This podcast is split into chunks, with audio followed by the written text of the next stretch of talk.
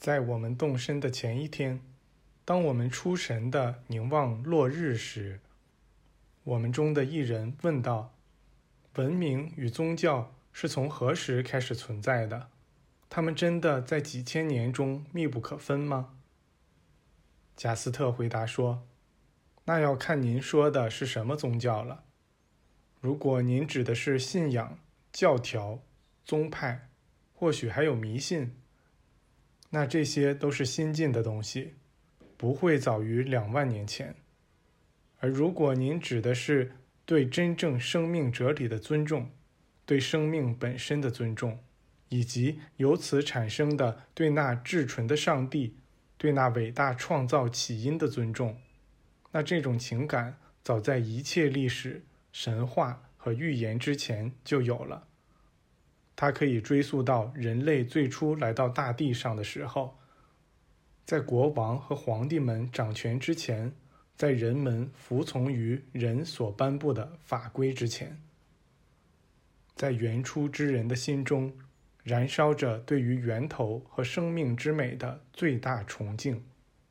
这纯净灵魂所体现的美好与崇敬，在数千年中一直闪耀着光芒。这光芒从不曾减弱，它将继续闪耀下去，直到永远。当人最初得到生命时，他完全清楚这生命的来源，他对那个源头怀有最大的崇敬，而这种崇敬就是你们现在所说的基督。然而，阴暗的时间通道使人们分裂为无数宗派、信仰和教理。直至形成了一个错综复杂的迷宫，里面充斥着无神论与迷信。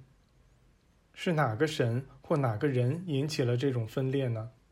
谁该为这种分裂所导致的罪恶与不和的巨大漩涡负责呢？你们问问自己这个问题，稍微思考一下：难道上帝高坐在天上某处，观望着这些曲折变化吗？难道他干预人们的生活状况，让一些人活得好，而让另一些人活得差吗？难道他表扬这个人而斥责那个人，把手伸给这个人而用脚践踏那个人吗？不，如果有一个真正的生命给予者，他就应该是无所不能、无所不在、无所不知的，就应该既在一切之上，又在一切周围。和一切之内，他将其生命散播给万物，又让这生命穿过万物，并将其散播到高于万物之上的地方。否则，它就不是一切生命的真正源头。当然，生命有无数种不同的形态，但追溯到它们的起点，也就找到了它们的终点。这一切构成了一个无始无终的环。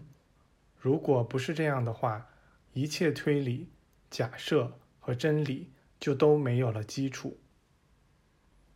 有个人问道：“你们试图战胜死亡吗？”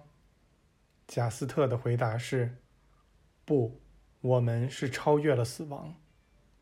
我们任由生命圆满的表达，以至于我们不会死去。”对我们来说，生命只会越来越丰富、充足。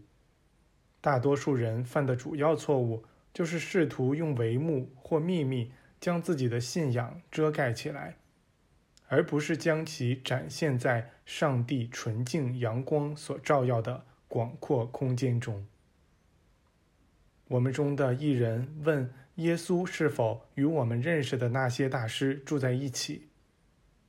贾斯特回答说：“不，耶稣并不和我们住在一起，他只是被我们的共同思想吸引到我们这里的，正如他被吸引到所有与他有共同思想的人那里一样。